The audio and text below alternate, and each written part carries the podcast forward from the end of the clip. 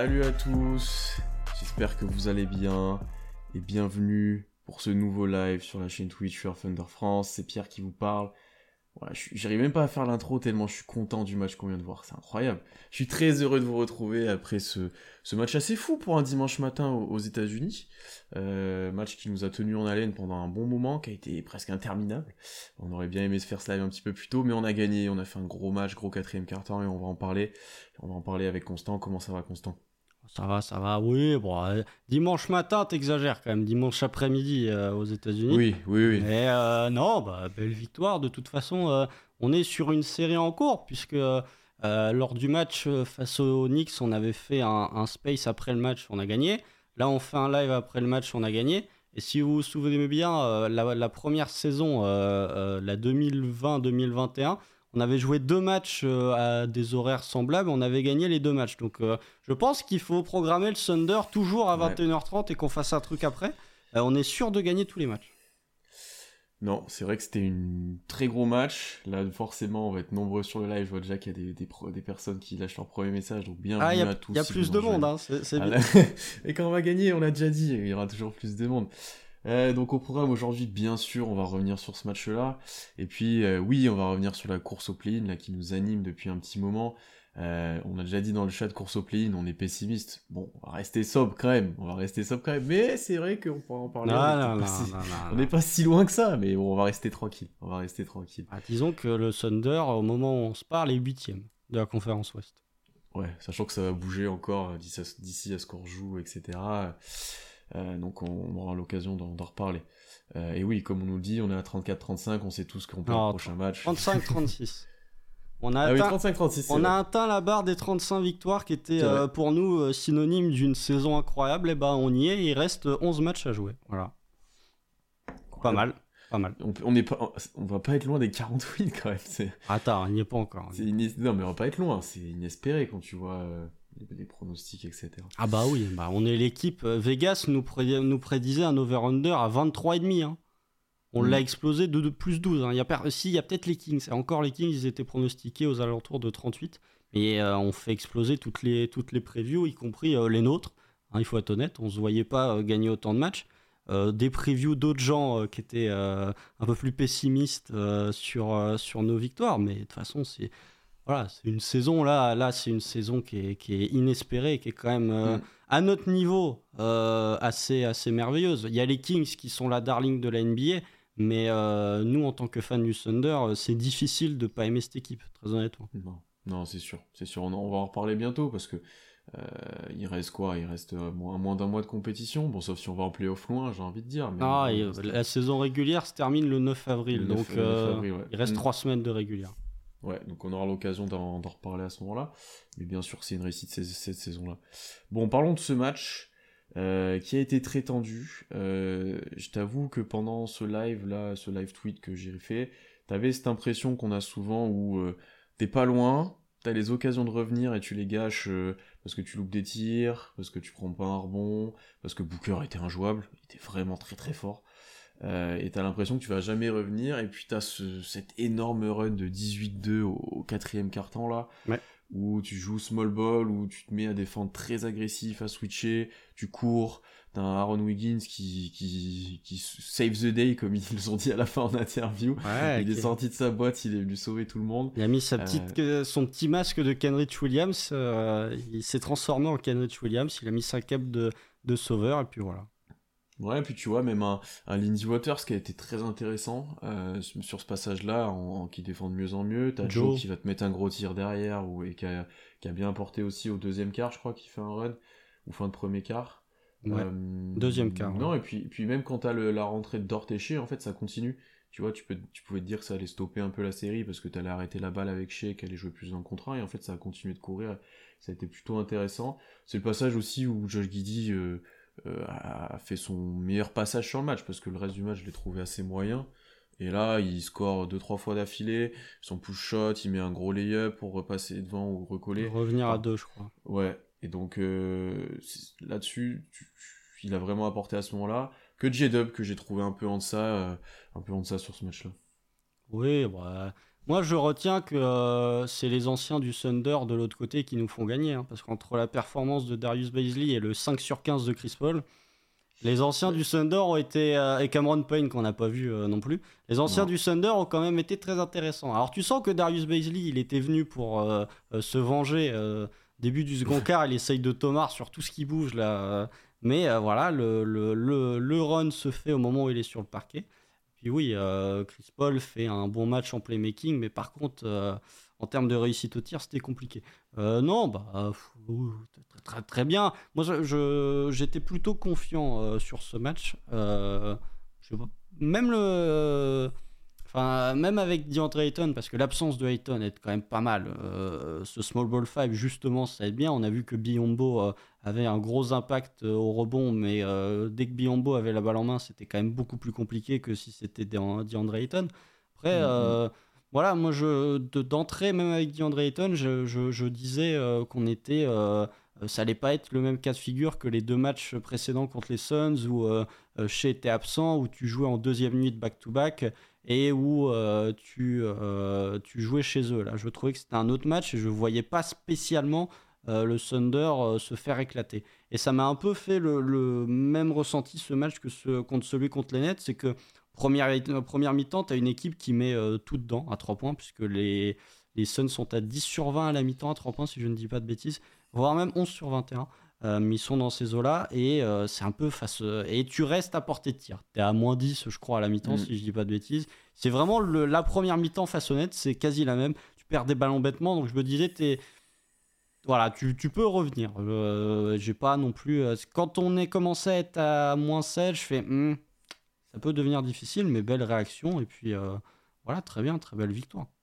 Il fait du mm. bien, surtout. Fait énormément de bien. Vraiment du bien. Euh, plusieurs trucs qu'on nous dit dans le chat. Déjà, merci Vincent pour ton message et merci de ton soutien.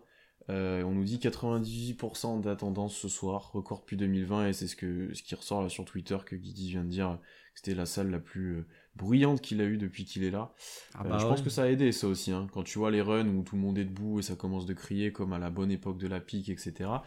ça a fait vraiment plaisir de retrouver ça et de, et de avoir un, euh, un Paycom Center un peu plus plein parce que honnêtement ça faisait cette saison on en avait parlé un peu en off on était pas est... si plein que ça non on est on est euh, en, pourcentage de remplissage on est avant dernier de la ligue euh, il y a que les Wizards qui font pire que nous donc oui ça fait déjà le, match contre les Nets on était à 93% de remplissage là visiblement on est à 98.3 donc effectivement, c'était euh, moi un, truc qui me qui m'embêtait un peu. C'est même le match contre les Nets, tu fais un run et la salle est morte, quoi. Globalement, il y avait très peu d'ambiance. Mm. C'est bien là de revoir que petit à petit les gens euh, euh, commencent à revenir et aussi, ça c'est peut-être un peu plus axé play-in, mais que le Paycom Center, ça commence à devenir difficile d'aller gagner au Paycom Center. Le Thunder est sur une très bonne série à domicile. T'as battu les Warriors, t'as battu les Nets. Euh, ta dernière défaite à domicile, en fait, c'est quand Shea était absent.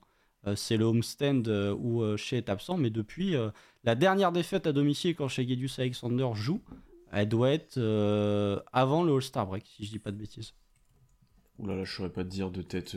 Attends, je vais vérifier, mais en tout cas, je trouve, ça, je trouve ça intéressant de, et je trouve ça important de voir que ça devient de, de plus en plus difficile de gagner au Paycom. On, doit être à 22-15 de toute façon à domicile euh, pour 13-21 à l'extérieur. Donc oui, forcément tu as une petite différence. Mais euh, ouais, je trouve que ouais, effectivement à domicile tu deviens de plus en plus serein. Ah, c'est ça. Euh, la, dernière défaite du Thunder quand chez joue à domicile, c'est face aux Pels. C'était le 13 février dernier et depuis tu es sur 5 victoires de suite à domicile quand chez joue. Hum, hum. Ouais, tu, deviens un peu plus euh, un peu plus intraitable à domicile là. Tu perds moins de matchs faciles. Euh, t'arrives à rester tout le temps dans les matchs contre n'importe qui. T'arrives à faire le taf contre les équipes de ton niveau ou qui sont un peu moins fortes. Non, euh, ça commence. Tu commences à être un peu plus serein à chaque fois à domicile effectivement. Parlons peut-être un peu des rotations de ce soir. C'était assez intéressant parce qu'il y a eu pas mal de choix ou non choix ou pas mal de, de loupés de joueurs qui sont passés à côté, notamment à l'intérieur. Euh, on l'a dit, il y a eu l'entrée de Wiggins déterminante euh, au quatrième quart. Avant, il y a eu beaucoup de tests euh, à l'intérieur parce que tu étais un peu en difficulté, à part Jalen Williams qui a fait un match plutôt honnête, mais t'étais pas optimal avec lui sur le terrain pendant ce match-là. Tu le vois comment ça pour la suite? Est-ce que ça te fait évoluer ou on doit toujours jouer small ball, même s'il n'y a plus qu'Henrich Williams qui n'est présent et qui t'a porté de belles minutes comme ça? Est-ce que, pour toi, tu dois tirer des conclusions de ce soir? Bah, c'est l'une de mes frustrations euh, ces derniers temps, c'est que euh, euh, notamment le match face aux Raptors, le Thunder joue à 12. Bon, là, là, ça a marché parce que voilà, il y a le poker, le coup de poker à Ron Wiggins. Effectivement, si tu avais fait des rotations un peu plus limitées, tu n'aurais pas fait jouer à Ron Wiggins et tu n'aurais très certainement pas remporté ce match. Malgré tout, tu fais, hormis Olivier Sarr, qui est ton two-way, euh, tu fais jouer tous les joueurs qui étaient disponibles sur le roster. Moi, je continue de maintenir que c'est, euh, c'est, faut pas faire ça. Euh, il faut vraiment trouver une rotation fixe. Il faut trouver 9-10 joueurs qui ne sont pas obligés d'être les mêmes à chaque match. Mais il y a un moment où il faut quand même penser à réduire les rotations parce que très honnêtement, les minutes de Treman, bon. les minutes de JRE, bon. Euh, donc voilà, il y, a, le coup de poker Wiggins qui a bien fonctionné. Après, sur les rotations, euh, oui, et effectivement, pour revenir sur ta question initiale, le Thunder, pour moi, euh, est meilleur en étant plus moins académique, plus extravagant dans ses rotations. On l'a vu au mois de janvier, on était très très bon. les meilleurs runs du Thunder, c'était quand Kenrich Williams jouait poste 5. Donc je trouve que c'est, euh, il faut continuer dans ce sens-là. Ça va pas marcher à tous les matchs, mais euh, le Thunder est quand même meilleur avec euh, un small ball 5. Mhm. Ouais, merci beaucoup Northpole pour ton abonnement Prime. J'en profite pour dire qu'on a fait des petits des petits émotes spécifiques. mais ne vous abonnez pas pour ça, mais si jamais, comme il y en a qui donnent leur abonnement, vous pourrez vous en servir comme ça. non, on nous, on souligne beaucoup les minutes de JRE que tu as dit qui étaient, qui étaient compliquées en même temps, il rentre pas au meilleur moment. Euh, il rentre parce que ceux d'avant lui à l'intérieur n'ont pas fait forcément le taf, notamment Saric qui a pas été exceptionnel ce soir euh, pour une fois, ou même le dernier match, avait pas, il n'avait pas été super. Même l'avant-dernier. un, peu hein. un peu plus en difficulté là sur les derniers matchs alors qu'il était très bon avant. Euh, non, je, suis d'accord avec toi, mais pas sur tout. Il y a un truc où je suis pas forcément ok, c'est tu vois là par exemple je pense pas qu'il avait prévu de faire jouer tout le monde et de faire pas jouer et de faire jouer plus que 9 ou 10 joueurs je pense qu'il a fait jouer tout le monde Daynold parce que ça marchait pas et qu'il était à la recherche de solutions. Euh, tu vois, quand tu te mets à faire jouer Dieng au poste 5. Ce qui arrivait euh, souvent quand, même. Hein. Oui, ce qui arrive souvent parce que Saric ne tient pas forcément la route pour l'instant. Euh, quand derrière tu joues small ball, quand tu tankes notamment JRE, je pense que là c'est clairement un truc où tu te dis les autres marchent pas, il faut absolument que je trouve un truc, peut-être que c'est son soir, tu vois. pareil pour Treman, pareil pour Treman, t'es un peu bloqué offensivement à un moment, t'as du mal à, t'as du mal à jouer, t'as pas d'adresse à un moment, tu te dis bon ok, euh, contre Toronto il avait mis 2-3 drives assez intéressants, il avait été pas, ça n'avait pas été le plus nul. Euh, avait été plutôt pourquoi, pas, pourquoi pas le tenter, tu vois. Je pense que c'est plutôt dans cette optique-là où, euh, genre là, sur ce match de, de, ce soir, tu cherchais des solutions. Tu cherchais vraiment des solutions. Et la solution, bah, comme tu l'as dit, elle est venue de Wiggins, c'est de jouer small ball. Alors après, est-ce qu'on doit continuer dans cette voie-là Peut-être, selon les, les adversaires? typiquement contre les Clippers, ça me choquerait pas. Faut y aller, hein. Mais même contre les Lakers, hein. faut y aller aussi. Et même contre les Lakers, euh, bon, à voir si Anthony Davis, mais de toute façon. Euh, non, mais même Heidi ou pas Heidi, euh, il, faut, y aller dans tous les cas. Mais en fait, je, je, je suis d'accord avec toi sur le fait qu'il n'avait pas prévu de faire jouer tout le monde, mais pour moi, c'est à double tranchant cette technique. C'est que oui, effectivement, tu peux avoir Aaron Wiggins et du coup ça va marcher, mais de l'autre côté, tu peux avoir un JRE et ça peut couler en fait. Pour moi, ça peut être d'aller chercher loin dans ton banc, ça peut t'apporter des matchs comme ça peut te faire couler encore plus dans mhm. d'autres matchs. Donc euh, voilà, ils sont, euh, on nous le dit dans notre chat, euh, JRE, c'est vrai que quand il entre, il perd un ballon parce qu'il dribble, tu te demandes ce qu'il fait, et après il offre 4 lancers de suite, je crois, à Devin Booker. Donc oui, c'est sûr. Bon, après, on va pas. Il fait, un N1 sur Booker à mi-distance où il défend plutôt bien, mais il y a une petite, une petite faute. Et il fait N1 sur, Jack, sur Landale. Jock Landale. On, on, gagne à moitié la balle et ça retombe dans ses mains, il dunk sur oui. JRE. Euh, et ouais, il tombe pas bien après, il prend un ou deux rebonds, mais enfin, je crois. Hein, il fait deux rebonds et trois passes. Ouais, voilà. voilà. mais tu vois, ouais, c'est trop peu, il a pas eu de tir, il a pas eu. c'est super compliqué de rentrer dans ce contexte-là. Euh, donc, non, c'est. J'irais en, vrai, c'est dommage parce que on l'a déjà dit, son début de saison avait été intéressant, mais là, il est vraiment. Euh, ah, c'est la blessure. C'est hein. hors de forme, hors confiance, voilà, mais là, il est plus au niveau. Euh, et on nous a pas mal parlé dans le chat du retour l'année prochaine de beaucoup très et Chet en bon niveau. Mais t'as des, le retour de Poku qui se précise, il revient Angélique. Bon, pour l'instant, on en est très loin parce que je crois qu'Angélique, ça avait pas été forcément fameux son premier match au tir.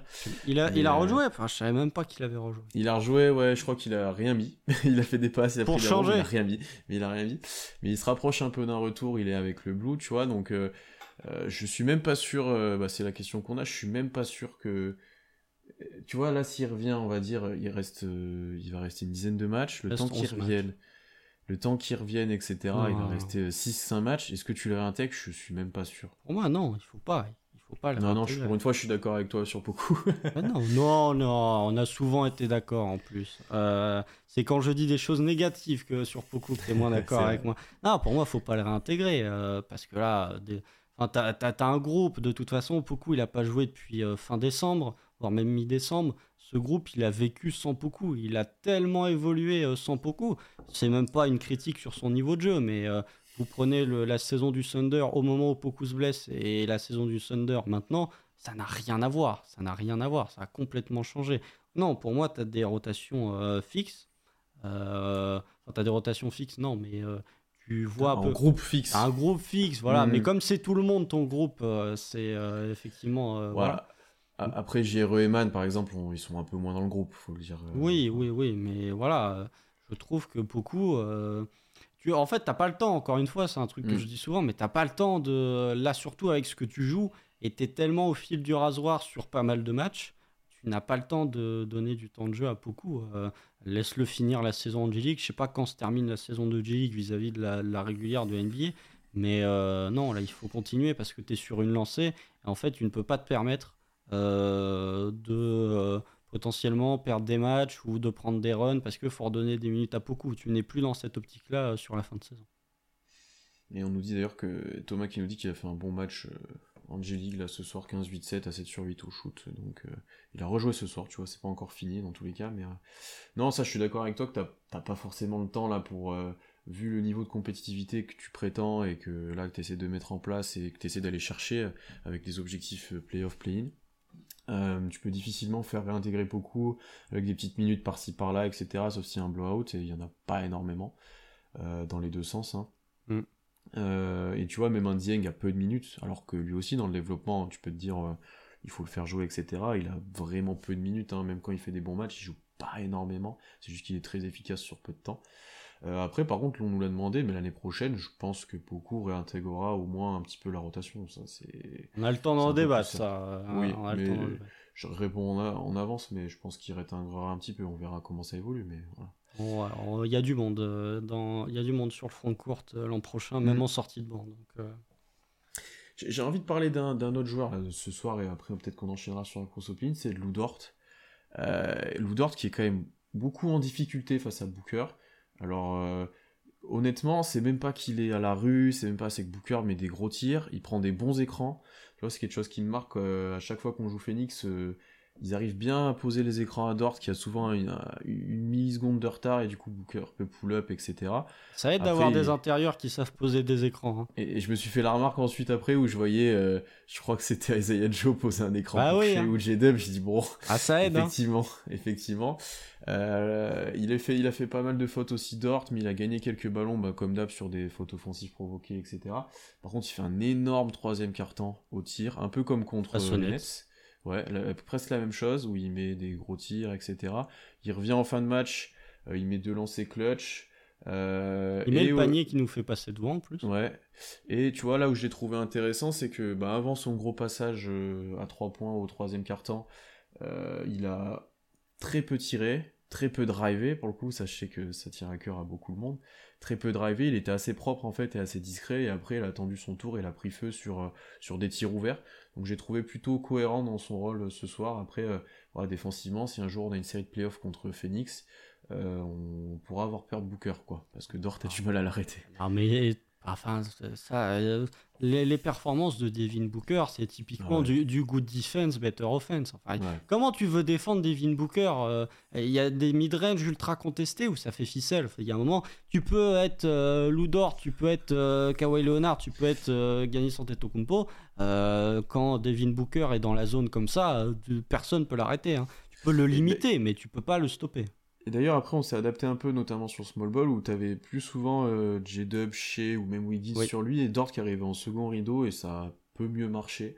Euh, bon, encore une fois, t'avais pas Ayton, t'avais pas voilà, tout le monde, mais euh, puis si mm. t'ajoutes KD à cette équipe-là, t'as un autre problème. Ah, c'est les Suns, quoi, globalement. mais... Oui, mais déjà, le fait de, de, de, ne pas avoir à surveiller Ayton qui pose un écran euh, et de pas le, le, surveiller parce que potentiellement il est capable de te mettre un flotteur euh, à mi-distance comme il est capable de le faire euh, assez souvent. Et du coup, ça accorde un peu plus ton, ton, attention sur Devin Booker. Mais même, tu regardes la fin de match, on a quasiment trappé tous les mecs dès qu'ils avaient la balle sur, mm. sur, enfin, sur milieu de parquet. quoi. défensivement, on était, mais déjà qu'on est agressif de base, mais là on était encore plus agressif sur le porteur.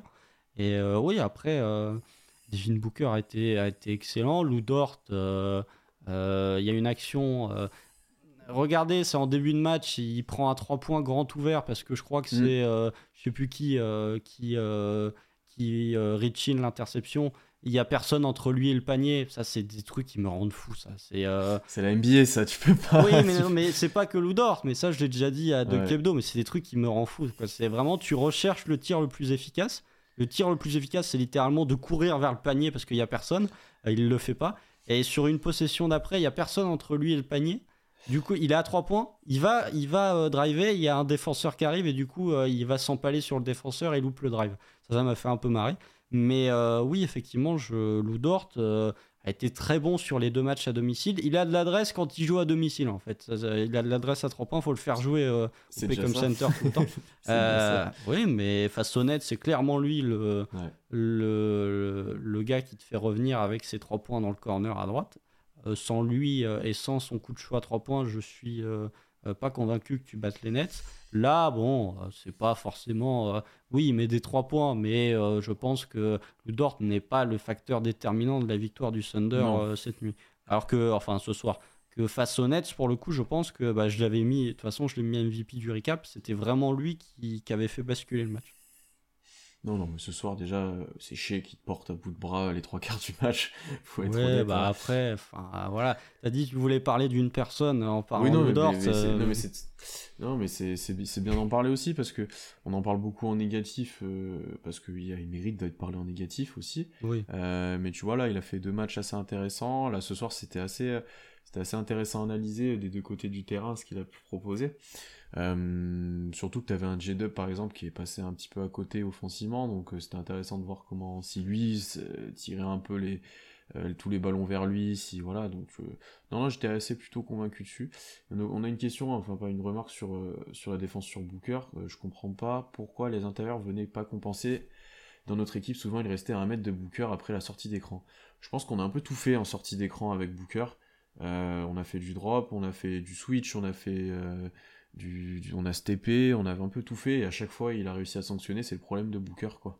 C'est que si tu sors pas, il tire à 3 points, si tu sors moyen, il tire à mi-distance, il peut te driver, il y a une ou deux fois il a drivé vraiment fort sur Jalen Williams ou autre, il, a sanctionné.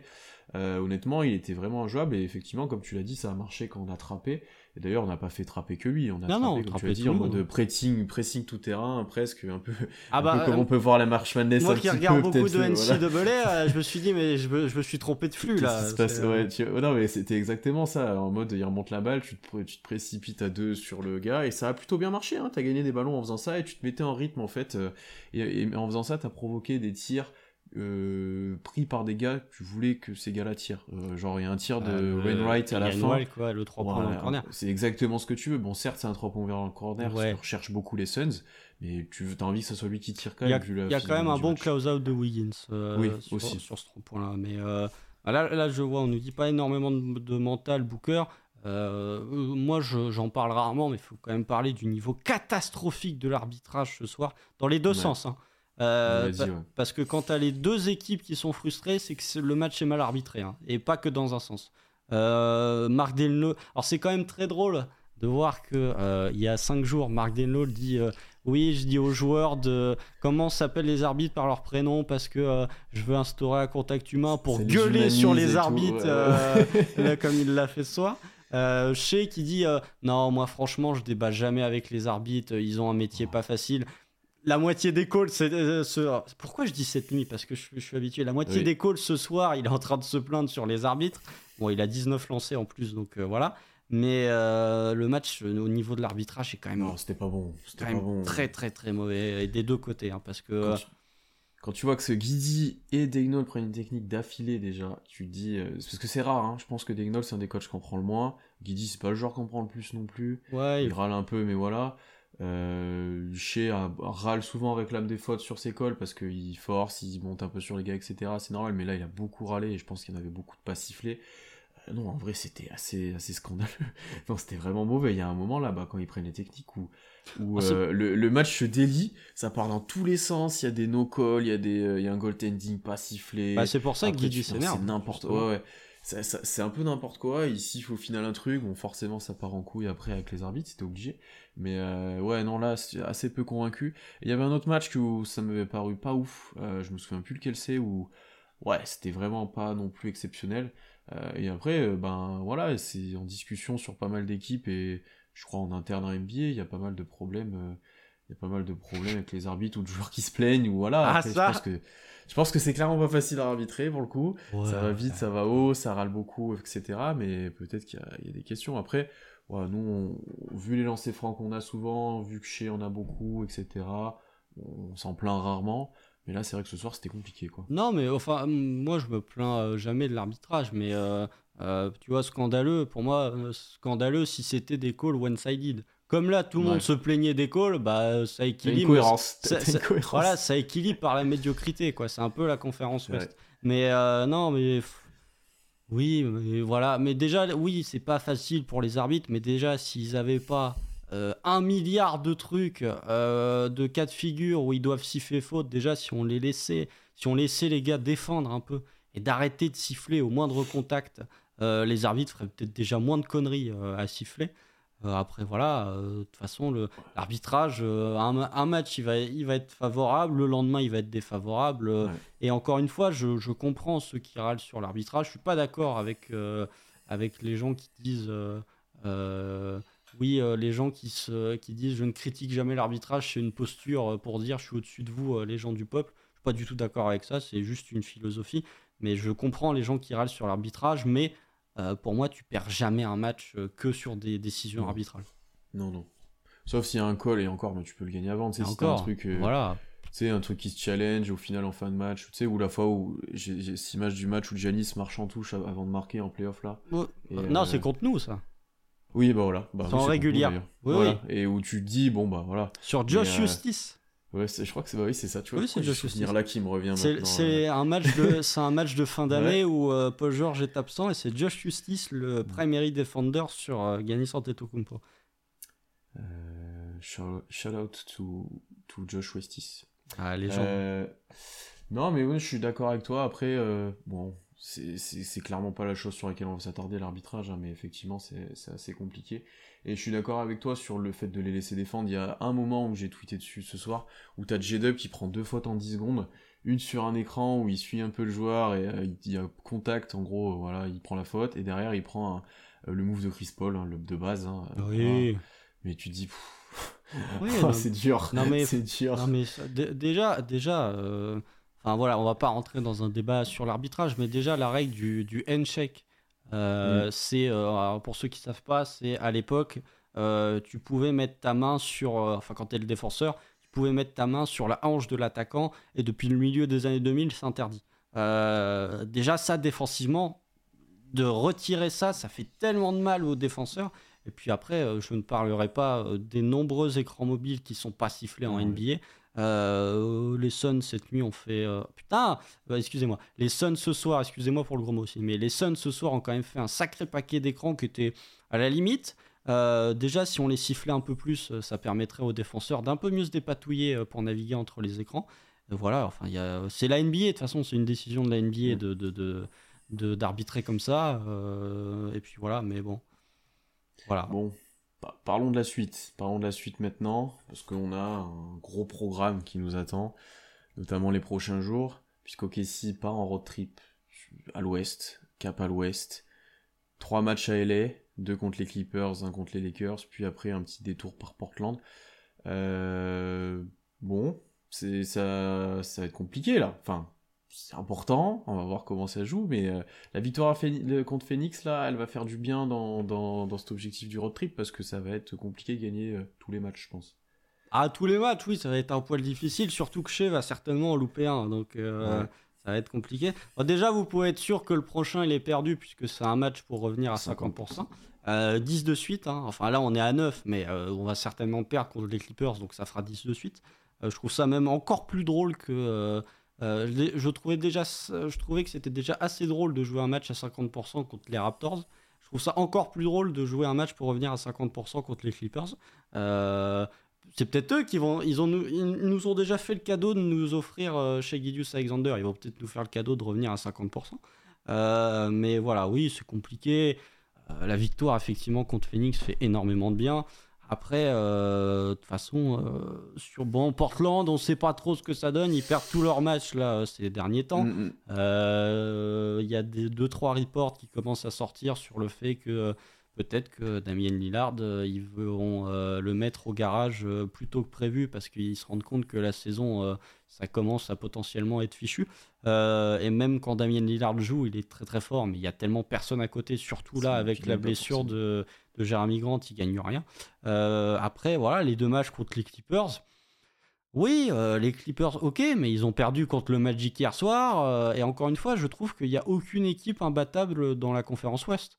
Alors, ça ne veut pas dire qu'on va gagner, mais moi, je trouve qu'il n'y a aucune équipe qui est imbattable. Même les Clippers, oui, ils ont été très forts. ils étaient sur une série là, intéressante, mais ils, ils, perdent contre le Magic. On va voir ce que ça va donner euh, le match a peut-être commencé d'ailleurs face, face aux Blazers euh, la cette nuit en back-to-back. Voilà, euh, et après les Lakers. De toute façon, si tu sur les trois matchs, parce que je mets le match des, Blazers un peu à part, de ton road trip à aller, si tu dois gagner un match, il faut gagner celui face aux Lakers. De toute façon.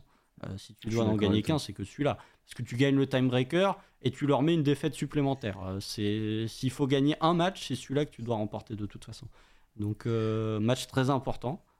Euh, certainement, en plus en deuxième nuit de back-to-back, hein, bien sûr, euh, pour compliquer la chose. Euh, donc je pense que Shea, sera absent le premier soir face aux Clippers. Et voilà, ça va être un match à, ne pas louper parce qu'il peut avoir de, sacrées répercussions dans la course au play. Après, le LeBron Game, on ne gagne pas en back-to-back là-bas? Non. Non, on est en back-to-back. Je crois que c'est le lendemain qu'on est en back-to-back. Il y avait un truc, je crois, il y avait un truc, ouais. Non, mais tu vois, mais moi, je te disais au moment, bon, les Lakers, ils avaient l'air d'avoir fait un peu le trou, ils étaient 7ème ou 8ème, tu te dis, bon, et là, ils perdent deux matchs affilés, sont 11ème. Ils perdent euh, trois bah, matchs affilés. C'est la conférence Ouest, quoi, c'est, euh, voilà. Euh, non, je suis d'accord avec toi que c'est important, c'est pour les, c'est pour les Lakers, les Clippers. Si, si, on, est en back-to-back le LeBron Game, t'as raison. on prend, on prend une, ouais, mais après on prend une tollée à Golden State la veille, donc. Oui, c'est ça. On s'était pas fatigué. Et euh, les Clippers sont un peu devant, donc déjà tu, tu c'est un peu moins un concurrent direct, alors que les Lakers, bon, c'est clairement concurrent direct, ils ont juste une défaite de plus que nous. Euh, ouais, ça va être ça va être compliqué parce que comme tu l'as dit, back to back, chez ce qui va jouer, c'est pas certain, c'est pas certain du tout. Euh, avant, t'as contre les Clippers que tu vas vouloir jouer à fond. Est-ce que Kawhi sera là? Il a pas joué le dernier match. oui, mais parce que ils étaient en back to back. Ouais, donc normalement il sera là, on sait jamais, mais normalement il sera là. je pense que sur ces 4 matchs, ouais, je vais quand même inclure celui des, des, Blazers. Il faut au moins. Bon, 1 c'est le minimum, je pense que 0 serait compliqué. Et, et si t'en prends 2, t'es bien. Si t'en prends 2, t'es bien. Et après, une fois que t'as passé, ce, une fois que as passé ces matchs-là, tu tombes sur les matchs pièges à ne pas perdre en fin de saison. Détroit, euh, Charlotte, Indiana. Voilà. Là, là, tu sais que tu sais que tu dois faire 3 sur 3 ces matchs-là. Euh, bon, à Indiana, ça va pas être simple, mais quand tu reçois Charlotte et que tu reçois Détroit, faut que tu gagnes, et après Indiana, faut que tu ailles aussi pour chercher quelque chose, mais là tu joues ta saison, hein, parce que les derniers matchs. il reste 11 matchs. T'es vite à la, ouais, mais t'es vite à la fin, parce qu'après Phoenix, Golden State, Utah, Memphis, ça, ça sera là. Je pense que l'avant-dernier contre Utah, il y aura des gros gros enjeux, je pense. Ouais, euh, même, même celui contre, euh, enfin celui contre Memphis, enfin ça peut jouer au dernier soir de la régulière. Hein, ah, je pense, je pense honnêtement que ça peut jouer au dernier soir parti comme c'est. Euh, je suis d'accord avec toi que Portland, c'est c'est compliqué. Hein. Ils perdent tout, mais comme tout le monde perd tout, en fait, ils sont pas décrochés. quoi. C'est juste qu'ils rattrapent pas le retard. ils ont quand même 3, 3 matchs de retard sur Utah, quoi, qui est, qui est pour l'instant dixième. Oui, mais ils en ont que deux sur les Lakers, par exemple. Et quand tu vois le calendrier du Utah, le calendrier du Utah, pour le coup, il est bien plus difficile que l'autre. Même s'ils ont battu les Celtics alors qu'ils étaient à moins 18. voilà. Euh, les Celtics ont toute leur splendeur euh, sur cette euh, partie d'All-Star Ouais, puis après, les calendriers, là, t'as toujours des surprises en fin de saison, des joueurs laissés au repos, t'as des équipes qui tentent, qui ont gagné un match, tu ne sais pas comment, avec des joueurs qui veulent gagner un contrat, tu vois, c'est improbable. Hein. Tu vois, Houston qui gagne des matchs, là, récemment. Ah bah, Houston est notre meilleur allié depuis, depuis une semaine, parce qu'il tape, il tape les Lakers, il tape les Pels au buzzer en étant à moins, 10, moins 17 à un moment, enfin, c'est n'importe quoi. Et même les Mavs sont notre allié parce que le, le Mavs Lakers, très honnêtement, c'était mieux que les Mavs remportent ce match plutôt que les Lakers. oui, oui, oui. Surtout que là, tu vois, les Mavs, je, les Mavs, je crois que demain ou ce soir, ils jouent peut-être sans le Kyrie, sans Luca, etc. demain, ils vont à Memphis. Ouais, et je crois qu'il faut reposer un peu tout le monde, enfin tout le monde est un peu blessé, hein. parce que tu fais pas reposer quand t'es à, à ce niveau-là pour les, les Mavs, mais ouais, au final, tu vois, les Kings sont bien sortis de la grappe depuis un moment, là, ils sont tranquilles. Oui, non, mais euh. de, toute façon, euh, je pense que 4-5, euh, ça va être Suns Clippers. parce que même s'ils ont finalement, vu que les Suns n'ont que deux victoires, n'ont que deux défaites de, peu, de moins que les Mavs, et les Clippers n'ont qu'une défaite de moins que mm. les Mavs aussi. Donc même ça, c'est pas sûr, mais je pense que les deux équipes sont quand même un peu au-dessus et qu'on aura un 4-5. Suns Clippers au premier tour, ça va être très sérieux. Euh, ça va être très sérieux et ça, ça va avoir des enjeux quand même super importants des deux côtés. Euh, mais pour moi, oui, euh, on en parlait en off il y a ça hier ou avant-hier. Tu disais Lakers, Mavs, Warriors, c'est au-dessus.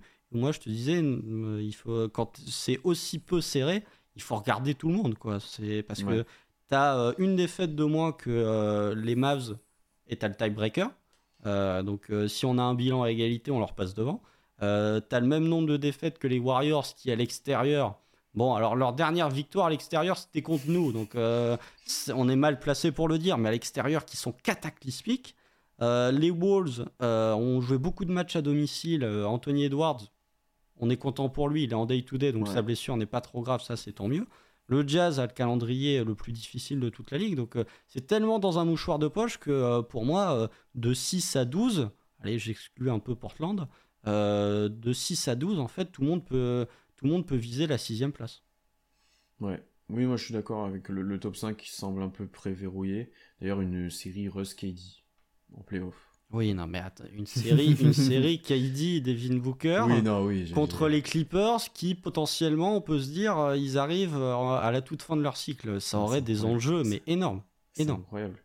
C'est incroyable. Et euh, non, je suis d'accord que même les Warriors ne m'inspirent pas forcément confiance, honnêtement. T'as pas de ouais, pas d'équipe qui. je, pense que le Thunder est une des équipes qui m'inspire le plus confiance maintenant parmi toutes ces équipes là. C'est sans être en essayant d'être un minimum objectif, tu vois, en recul on est dans les plus réguliers au final, tu vois. Euh, même post-All-Star Break, on a vite réagi à notre série de défaites et là on, enchaîne, on enchaîne plutôt bien, tu vois. Je me dis, on n'est pas, on n'est pas, on n'est pas les pires, hein, parce que les Warriors, bon, c'est selon le domicile, selon l'extérieur, tu l'as très bien dit. Euh. Après, mais bah, euh, en fait, ce qui est, ce qui est bête, c'est qu'en en expected win, on est 26e de la ligue. Euh, on a discuté avec Tom de Dunkebdo euh, quand on a enregistré cet après-midi, c'est que le Thunder aurait dû gagner plus de matchs parce qu'on est euh, dans le top 10 au net rating quoi. C'est on est et on n'est pas loin d'avoir une attaque et une défense top 10, mm, mm, mm, ce qui normalement est réservé aux contenders quoi. Donc là on a gagné un match dans le clutch, ça faisait longtemps qu'on n'avait pas gagné un match dans le clutch. donc oui, c'est ces matchs dans le clutch. En fait, tu vois, ce que je trouve intéressant, c'est que tu bon des axes de progression, il y en a toujours, mais tu vois clairement que euh, pour l'an prochain, si tu arrives à, être euh, au même niveau que ce que tu es actuellement, tout en, gérant mieux tes matchs dans le clutch, euh, là pour le coup, tu vas devenir une équipe assez sérieuse. Bon, le clutch en vrai, il était pas si, si bien géré que ça. Hein. Non, non, mais tu gagnes quand même à la fin, quoi. Oui, tu gagnes à la fin, c'est le principal, mais ça a été compliqué parce que, bon, certes, t'as de l'avance à un moment, tu te fais remonter parce que Devin Booker est en feu, tu donnes en fait, tu donnes la balle à Shea, eux ils sont en zone, euh, tous dans la raquette, et on attend que Shea joue c'est un contre un et joue à moitié post-up, et il se passe rien, quoi. C'était assez compliqué. T'as la perte de balle de Josh Giddy, là, c'est improbable, ah, y a, challenge. Il y a Yann White qui prend la main quand même avant. Ouais, euh, après, ça, je sais pas ce qu'il fait, en fait, à ce moment-là. Je, dois même pas permettre ça. Euh, non, tu, tu te fais un peu peur. Tu t'assures. Heureusement que t'es bon au lancer franc sur la fin de match parce que. Ah, Ludort, il m'a fait peur. Oh, je me suis premier, dit, il va, faire un, su- il va faire un sur deux. euh, Avant qu'il le tente, je me- avant qu'il tente euh, le premier, je me suis dit, il va nous faire un Ouais. sur deux. Après, tant qu'il c'est pas bon. l'assurance tout risque. Oh, non, non, avec, avec Booker, là, j'aurais. euh, Après, ils avaient plus de temps mort, mais. euh, Oui, ils avaient putain mort. Il fallait qu'il en mette au moins un, tu vois. Mais le premier était pas loin de, pas loin de, de pas être dedans. Et après, t'as Shea au lancer, donc ça allait, même si on a raté en début de match là. Ouais. Euh, D'ailleurs, Blue Dort a baissé au lancer franc depuis l'année dernière. Ah oui, il a perdu euh, 10 Ouais, points de pourcentage. ouais, il était à c'est assez 84. bizarre. C'est ce que j'allais dire. Ludort, euh, au lancer, c'est pas l'assurance tout risque. hein. Mais après, euh, enfin, moi j'aimerais, bon, ça dévie un peu du sujet, mais moi j'aimerais qu'on rende hommage à ce que fait chez Gideus Alexander euh, là actuellement. Ah, c'est fort. Parce que euh, là, euh, en fait, genre, bon, on, regarde tous les matchs du Thunder, donc on sait que chez Gideus Alexander est quand même euh, très fort. Mais là, depuis euh, son retour de blessure, je me dis, euh, en fait, là, c'est vraiment, je sais pas comment expliquer, mais je suis en. Avant, je, me disais, il est fort. Et là, je me dis, il est fort. Il joue à un niveau. C'est-à-dire que là, très honnêtement, chez il embarque, il porte tout le monde sur son dos. Là, il porte l'équipe complètement. Avant, euh, il en met 40, il est en 45-4 euh, la soir, à 12 sur 24, Sans prendre un tir à 3 points. sans prendre un tir à 3 points, avec Josh Okogie dessus. Euh, Josh Okogie qui est quand même pas une tanche euh, en défense. Vous regardez les, les- de toute façon les match-ups de, défensifs de chez sur les derniers matchs, c'est Michael Bridges, Dorian Finney-Smith qui sont parmi les deux meilleurs défenseurs de, de la ligue au niveau des ailiers. C'est Oji Anunobi qui est l'un des meilleurs défenseurs de la ligue euh, aux ailiers. C'est Josh Okogie qui est loin d'être une tanche. Et le match d'avant, je sais plus lequel c'est. C'est les Warriors, Ouais, hein c'était- pas Nunobi, c'était. euh, Ils ont pas mis vente vite un peu sur Première mi-temps, c'est Anunobi, de- et puis ils voient qu'ils prennent une sauce, du coup ils mettent Anunobi, et pour le coup Anunobi a très bien défendu sur Shea. Mais le mec enchaîne les, les matchs à 30 points, et là, je, sachant que le, ça se voit qu'il est blessé, euh, ça se voit. Euh, Il y a un moment, il prend un contact euh, face aux Nets, tu le vois vraiment, il, il a mal à la, ceinture, à la ceinture abdominale, tu sens que le gars est blessé. Il t'envoie des matchs à 30 points, à 50% au tir. Donc là, ouais, effectivement, euh, la saison de chez, bon, voilà, il va certainement être euh, All-NBA, ce qui va nous embêter parce qu'il va avoir une petite augmentation de contrat. Prendre de l'argent. Il va prendre, il va prendre de l'argent. Mais potentiellement, euh, il y a Luka Doncic qui est un lock. Euh, euh, Pels, voilà, merci Thomas. Il a Herb Jones euh, sur le paletot. Il en fait ce qu'il en veut en première mi-temps. Donc euh, il enchaîne là parmi. Et match d'après, euh, enfin les deux prochains matchs, il va se farcir euh, Kawhi Leonard et Paul George. Bon, il va commencer à enchaîner les gros défenseurs, les gros défenseurs. Et oui, ce que fait euh, ce que fait c'est vraiment exceptionnel, exceptionnel. Et ce que je trouve intéressant, c'est ce que, ce que, dit Kamel dans le chat, c'est que en fin de match, euh, c'est lui qui défend sur Devin Booker. Il y a des possessions où c'est lui le, le- qui défend Devin Booker et de voir que tu as un mec blessé qui est efficace au tir et qui en plus défensivement fait les efforts, là, euh, pff, exceptionnel. Après, tu, tu vois, aujourd'hui, sur le match d'aujourd'hui, t'as l'impression qu'il. Moi, j'avais l'impression qu'il forçait. Tu sais, parce que surtout en première mi-temps, il y avait personne qui mettait rien, il y a rien qui était créé. Donc, il jouait c'est un contre un tout le temps. Euh, il sautait, il y avait 20 000 contacts, il mettait des N1. Le N1 qui met au buzzer, Ouais, n'importe quoi. il y, en- il y en a un, il y en a un, c'est pas un N1 je crois, mais il est très très très solide. Ouais. Je- Ouais, Je sais plus lequel euh, c'est, mais Et, mais tu vois, t'as l'impression c'est des trucs qui forcent quoi. Il pousse, il rentre dans les gars, il fait tout, il jette la balle, ça rentre. Enfin, tu te dis c'est assez incroyable. Euh, et oui, effectivement, il a pas. Kamel nous dit, il a pas trop le choix. Il a pas trop le choix de faire ça parce que des fois autour t'as pas assez, t'as pas grand chose. Il a dû avoir que un tir vraiment facile. Euh, c'est sur un pick and roll avec Didi où il se fait servir sous le cercle, un truc comme ça. ouais, il y a un dunk Euh, aussi en contre-attaque. Ouais, c'est ça. Et C'est les deux, ouais, ou les deux premières contre-attaques qu'il a. Sinon, voilà, c'est les seuls trucs qu'il a, qu'il a dû avoir facile ce soir. Après, il a toujours ses lancers euh, parce que bon, il est tellement il drive et comme il est insaisissable un petit peu, il a toujours énormément de lancers. Mais oui, en termes, en fait, ce qui est, ce qui est fort, c'est la production, soir après soir, blessé ou pas, back to back ou pas. Enfin voilà, Et l'efficacité aussi. l'efficacité dans la production parce que t'es tout le temps à plus de 30 points, euh, t'es tout le temps à au moins 50% au tir, t'es tout le temps à presque 90% au lancer franc, t'as très peu de soirs sans. En fait de chez. Faudrait compter, euh, je voudrais regarder la stat, mais on fera à la fin de saison. Combien de matchs il a fait à moins de 20 points et combien à moins de 10 il a dû en faire 0, je pense. Oh, à moins de 20, il y en a pas beaucoup. Moins de 20, hein. il y en a pas beaucoup, donc euh, enfin c'est une régularité. Il y en a, vois, alors, euh, les matchs à moins de 20 points, alors il y en a 2 à 20 et sinon, il y en a 3. Voilà. Voilà. Et tu vois, on se disait au début de saison, oh, est-ce qu'il tiendra les 30 points de moyenne et tout? Ouais, En fait, c'est archi facile. il est large. Ouais, Il mais est il, énorme. il- il fait même que augmenter. euh, il Oui. fait- parce que là, il a plus de 31. Là, comme il en met 40, ça va encore augmenter. Chez, depuis le, le retour de All-Star Break, il est à 35 points de moyenne. Euh, le mec n'a pas un soir où il fait, euh, où il est off, quoi, où il fait un mauvais match. Donc euh, oui, Chez est quand même. Voilà. On en parlera en fin de saison, mais ça peut poser question par rapport à certains objectifs qu'on avait en début de saison et par rapport à son jeu et par rapport à comment on voulait le voir évoluer. Il n'y a pas de off-ball chez là. Il n'y a, plus- y a Ouais, plus de là- off-ball chez. Ouais, T'as pas besoin, certes, mais t'as plus de situations où, bah, on en a dans la cité, t'en as une avec Guidi, voilà, c'est tout. T'as plus de, de catch and shoot chez à 3 points, il y en a pas, t'as plus de tout ça. Il est vraiment, on lui donne la balle, il joue c'est un contre un, il a sa production, et t'as les autres un peu à côté, etc. Alors c'est des fois ça, ça, ça rentre en symbiose les deux, où ils se partagent la balle, etc. Il y a Shea qui met un loop à Guidi à un moment d'ailleurs. en fin de Non, match, mais ah, ah, euh, tu, tu sens que quand il, quand il lance la balle, Chez, il a une demi-seconde de dire Ah, saute, mec. Euh, ouais, ça il- te la, balle, chose. la balle, elle il est en lui a l'air. en tellement fait, hein. bas, il lui a mis tellement bas, il a regardé, il a fait. ah. Ah non, mais je, je dis, mais euh, y a- frère, je, je t'adore, mais dunk une fois de temps en temps, quoi. T'es capable Ouais. quand même de dunker. Euh, Mais, mais euh, tu sens que c'est c'est pas, euh, c'est pas euh, C'est un baobab, hein. Guidi à deux pieds, il ne peut pas dunker, je crois. Il Ah. peut dunker qu'à un pied. Non mais Guidi, faut dunker. hein. Même sur non, certaines de tes finitions, on va dunker. Il y avait un truc qui était sorti où Jalen Williams, tu l'avais porté pour qu'il dunk à deux pieds ou un truc comme ça. Non, non, je pense qu'à deux là- pieds, il dunk presque pas, ouais. Euh, non, mais tu vois, t'as... ça c'est un truc qu'on avait pas mal développé toi et moi, c'est comment les deux allaient collaborer ensemble, si Shea allait jouer au off-ball un petit peu, etc. Bon, bah là, t'as pas besoin de, de réfléchir à ça parce qu'il est trop fort. Mais peut-être que quand il sera trappé, encore plus, peut-être quand ça sera en playoff, enfin, t'auras besoin de, là, il est déjà pas choses mal. à hein. côté. Oui. Il oui. est déjà pas mal, hein, parce que Après, là, il y a des là- possessions où il drive même pas, il est déjà attrapé. hein. Et après, là, souvent, au mieux d'être trappé, c'est juste qu'il l'attendent dans la raquette. Il le laisse plus ou moins tirer à 3 points comme il en prend pas. Et je pense, pour moi, d'ailleurs, tomber à vraiment à 0-3 points, c'est pas forcément une solution. Euh, Il y a des actions, moi j'aime bien quand il y a peu d'actions qu'il- où il le fait, mais il y a des actions où il s'arrête en, en contre-attaque, où il fait un step back dans le momentum, et ça rentre Oui, souvent. Comme Euh, Ceux-là, faut qu'il les prenne. Ouais, voilà, exactement. Ceux-là, pour moi, ils sont importants pour Shea parce que ça ouvre un peu, ça ouvre un peu la défense un minimum. Parce que là, à la fin, ils sont tous dans la raquette. Ils, sont, ils savent très bien qui va driver ou qui va prendre un mid-range. Donc, euh, euh, C'est pas qu'ils sont tous dans la raquette, c'est que euh, pour moi, c'est l'adresse du Thunder en fait. La problématique, c'est pas tant que Shea ne prenne pas les 3 points, c'est que la problématique, c'est qu'à côté, il faut que ça mette ces 3 points.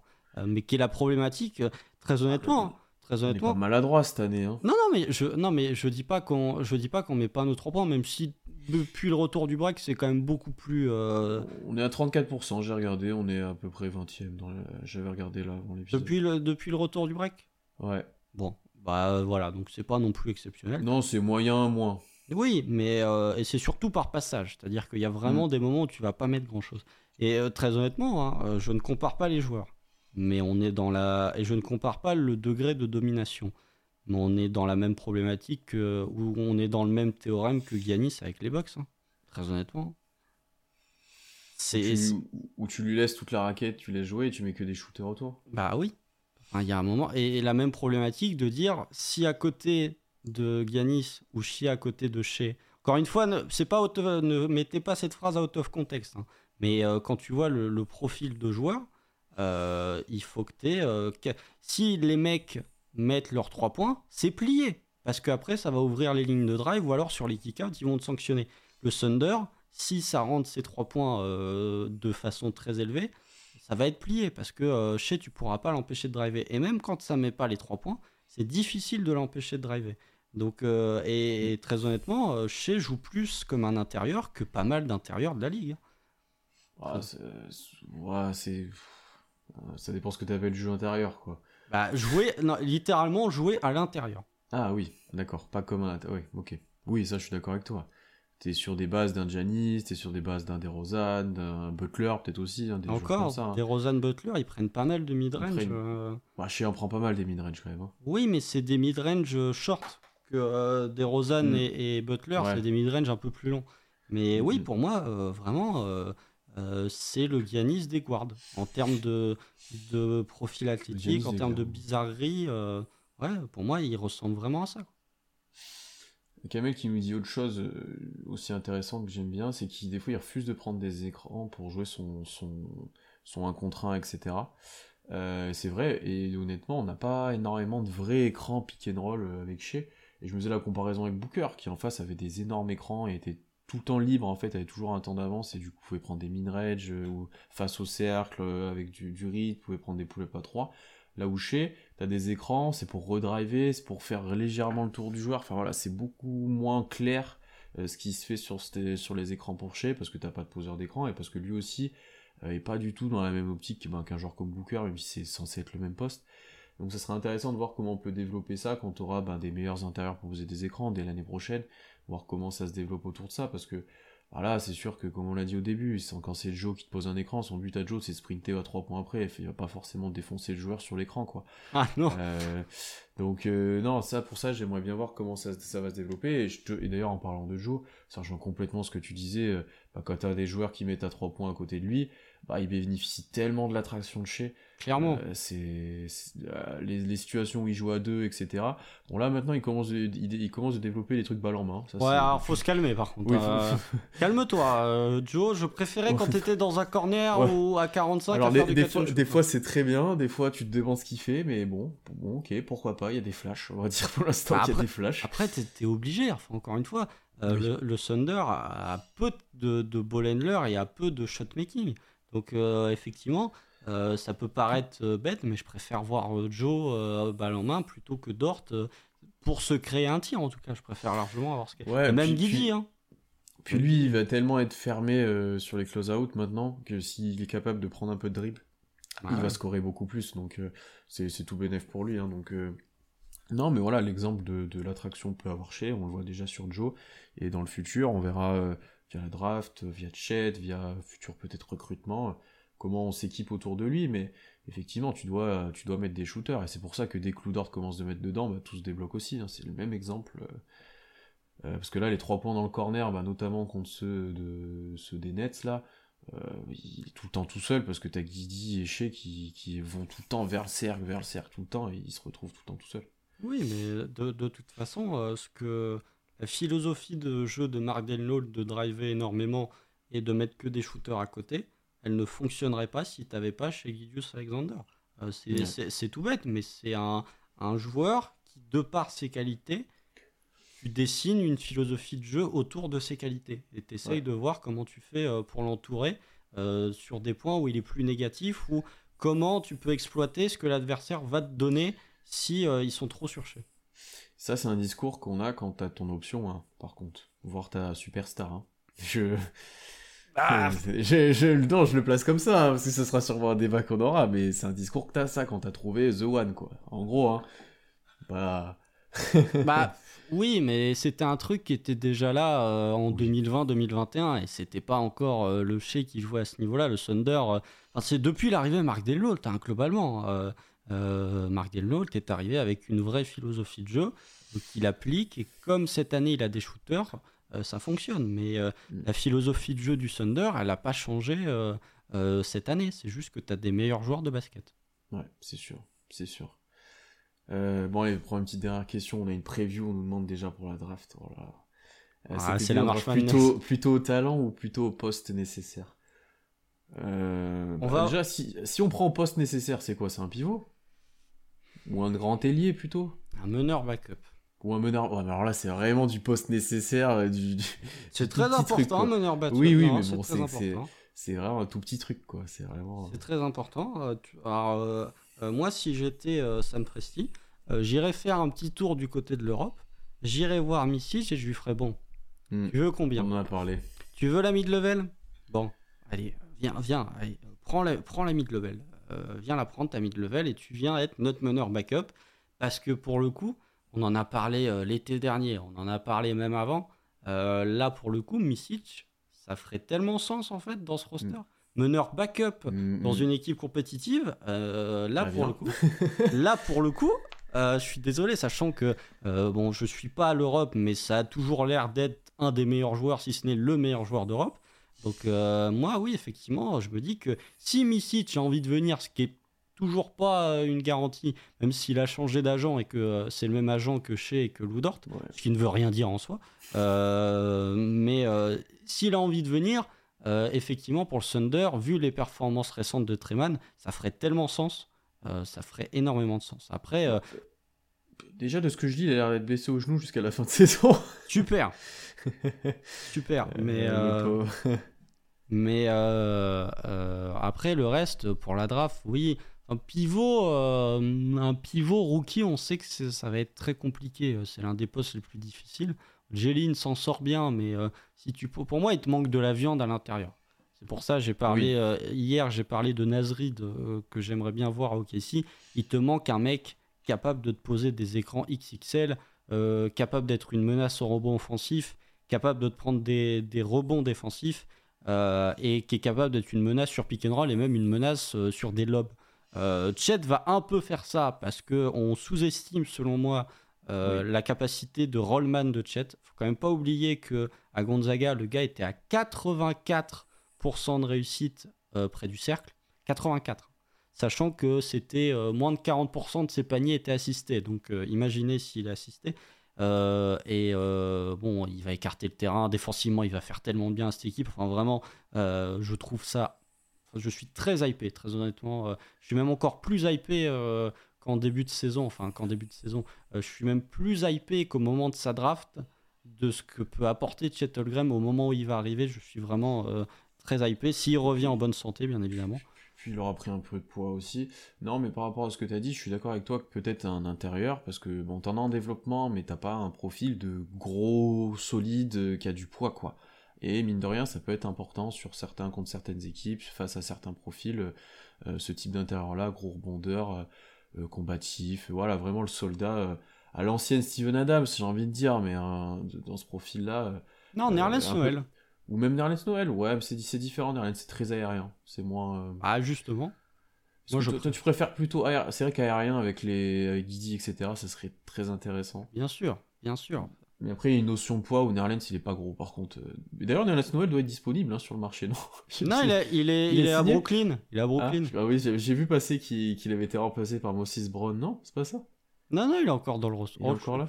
Mais Moses Brown, c'est pas un tout oh, je sais plus. Mais oui, c'est parce que euh, moi, ce que vraiment, ce qui, nous faudrait, c'est encore du talent offensif, donc encore du shot making. Mais le problème, c'est que vu comment euh, euh, ta saison se termine, même si tu finis 12e de la conférence Ouest, tu vas certainement piquer en 10, 11, 12. Pour moi, tu n'auras pas ce profil un complément, à ce hein. spot-là. Mm. Ouais, un complément, mais encore une fois, ah, il était en 10 jours, merci pour l'info. Euh, pour moi, euh, mais ça c'est se projeter euh, sur la draft, ne pas exclure la possibilité qu'on monte encore cette année. À ne pas exclure. Peut-être, peut-être, peut-être. je regardais Misic, en fait, il a des problèmes au genou, mais il rejoue là actuellement. Bon, cette année en Euroleague, c'est 16 points, 3 rebonds, 5 passes. Tranquille 35% à 3 points. Après, par rapport à ce qu'on disait dans le chat, je sais pas s'il a un gros boulard ou il est prétentieux, mais c'est vrai qu'il c'est une star en Euroleague quoi. Il prend énormément de tirs, euh, il a beaucoup de ballons, etc. En plus il joue qu'avec Sean Larkin à côté, même avec la Serbie il prend beaucoup de tirs, etc. Donc il euh, faudra qu'il s'adapte un petit peu à son rôle aussi. Donc c'est pas, ça sera pas tout, tout, tout blanc ou tout, ou tout noir euh, en le faisant venir. Mais le profil est forcément intéressant en tant que backup meneur dans la création et dans le scoring pour lui-même. Après je vous rejoins, bah oui un backup meneur peut-être après plutôt soit un grand ailier, tu vois, on a J-Dub certes, mais un, un peu Un, quelqu'un de les mensurations de Darius Beasley en fait, mais un peu meilleur quoi. tu vois. Est-ce que, est-ce, que, est-ce que vous avez deux minutes pour vous parler de notre seigneur euh, Oji Anunobi Est-ce que vous avez deux minutes? Euh, Non, mais oui, enfin. Euh, après, Misic, c'est pas parce qu'il c'est pas parce qu'il veut un gros chèque qu'il a forcément un melon. Hein. Non, non, mais je pense que c'est plus dans le dans la façon de, pour avoir vu deux trois matchs de Euroleague où il jouait. Bon, ah. c'est pas le plus, c'est pas le petit role player gentil quoi. C'est pas ce joueur là. Tu vois ce que je veux dire? Après, euh, c'est pas Tyus Jones. C'est pas, ça sera ah, pas le profil. j'adore, j'adore. Euh, oui, mais moi aussi. C'est pour ça que je sais que c'est le c'est le backup meneur par excellence. Ah, c'est le backup pas ce profil là. Ce sera pas ce profil. Non, non, mais après, enfin, quand le gars est quand euh, tu sais que le gars, enfin le gars doit savoir que c'est l'un des meilleurs joueurs d'Europe, effectivement, tu prends les tirs. C'est sûr que ce Mm. serait, ce serait difficile, mais euh, euh, et que ce serait pas euh, forcément. Enfin, théoriquement, c'est un mariage parfait. Peut-être qu'en réalité, ça se passerait différemment. Mais là, Ouais. tu vois le niveau du Thunder, tu vois qu'il y a un trou béant au backup meneur. Bon, Misic Bon. ferait quand même, euh, le euh, sens. Petit, call à Misic, effectivement. Euh, et d'ailleurs, on nous demandait, je comprends pas ce truc euh, des droits, etc. Je pense qu'on a les droits sur lui indéfiniment, en fait. Oui, tant qu'il n'est pas drafté, euh, Voilà. vous allez checker. Euh, vous allez checker euh, du côté de basketball référence. euh, on a des droits de mecs qui sont en 2005. hein. Ou par exemple, Abrines a mis très longtemps à venir, par exemple, et il est finalement venu pour, pour produire ce qu'on fait. Comment s'appelle le mec de Houston qui veut jouer chez nous? Jabari Smith? Jabari Smith? Ah non, bah, je, pense que c'est ça. On dit comment s'appelle le mec de Houston qui veut jouer chez nous Ah non, ça de la, de la- non, peut-être Ah, de la fac, de la non, je sais, j'ai fait, une petite, j'ai fait une petite vanne, parce que tu sais, il... De de Walker. Ouais, Jarras Walker. Ah non, mais c'est celui qui a dit que Shea c'est ton joueur préféré, non? C'est pas Ah, lui? J'ai pas entendu. Il y en a un qui a dit ça euh, dans les récents, donc c'est... Tu... Mais ça doit être Ouais. ça, ça doit être Jarras Walker. Walker, bah, c'est peut-être Jarras Walker, mais ah oui, bah, mais Jarras Walker, c'est- du top euh, 10 C'est Louis. minima. On sera trop bas pour l'avoir, je pense. c'est peut-être même du top 5, Jarras Walker. Euh, Lucas qui est a dans le 6 chat. contre là euh, au premier match euh, de la marche Madness, c'est pas ça? Euh, Lucas, Lucas nous dira dans le chat qu'on salue, euh, euh, il nous le dira. Mais Jarras Walker, oui, effectivement, à OKC, euh, ce serait très intéressant, mais ça va être un peu trop haut pour nous, euh, malheureusement. Mais, euh, ferait bien. Oui, je pense. Oui, c'est lui, c'est lui qui a mis 6 contre là, contre, euh, contre Auburn, c'est bien ça, j'avais de tête. Ouais. Ouais, ouais. Bon, on va arrêter là, Constant, ça m'a plus d'une heure qu'on est en live, de ce live post-match. Merci à tous ceux présents. Forcément, on était très nombreux après cette belle victoire, on était presque 60 à un moment.